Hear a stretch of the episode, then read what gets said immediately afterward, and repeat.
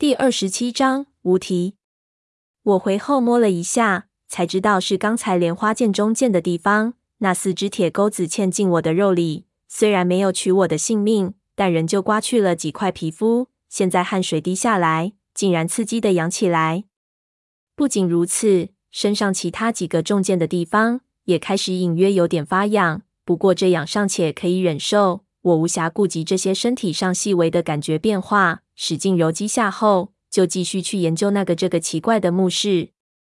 我并不了解明代普通的墓葬的宫结构。只知道一点贵族墓葬的知识，不知道这两者之间的区别大不大，只好勉强将眼前看到的和知道的对号入座。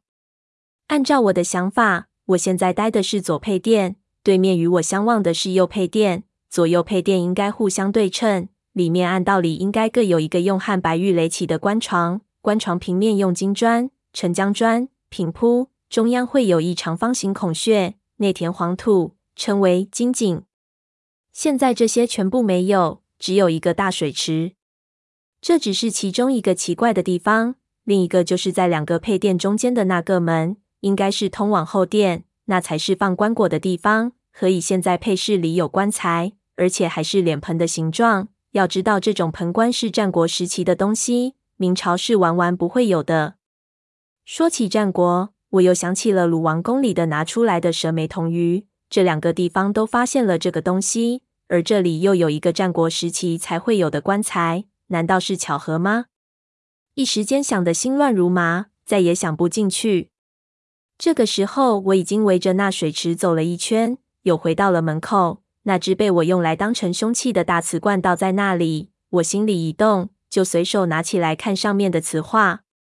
这应该是另一个耳室里的东西。但是单幅的图案并不能表达什么信息，我只看到一个穿着明朝服饰的人站在一座山上，看下面的一个工地，旁边还有几个穿着官服的人，看样子是一幅视察工地的情形。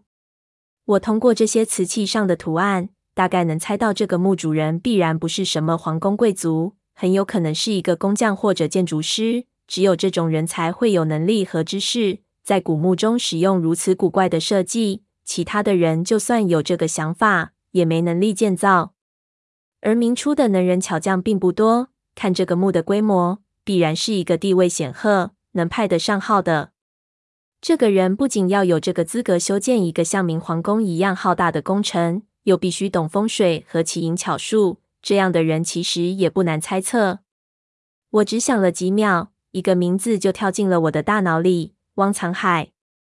这个人可以说是一个奇人，他在风水上的造诣可以说是登峰造极。就因为如此，他被任命直接参与设计了整个明皇宫，还附带设计了好几个中国的大城市。那个时候，他的一句话，甚至使得几个城市在中国彻底消失。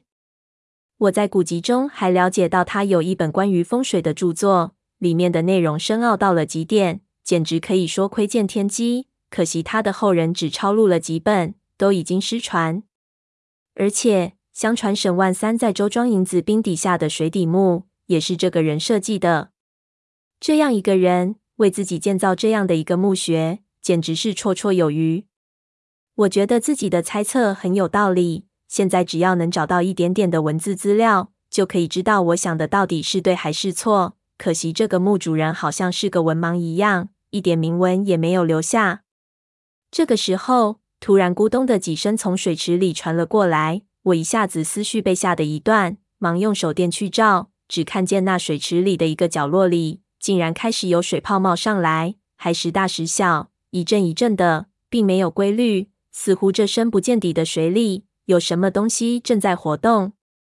我一下子慌了，马上端起枪，紧张的盯着那个气泡。突然，一下子，一个白花花的东西一下子冲上了岸。一个打滚翻到墙边上，大口的喘着气。我一看大喜，竟然是胖子，上衣已经脱了，露出个大肚子在那里直鼓。他一边喘一边看到我，甩了甩手，说道：“他娘的，我差点就憋憋死了。”我刚想问他是怎么回事情，突然脚边上又是一个人出水。我一看，原来是闷油瓶也翻了上来，也裸着上身。可是身上的黑色麒麟不知道哪里去了，他明显没有胖子这么吃力，只是仰起头，大大的吸了一口，看见我说道：“这里是左边还是右边？”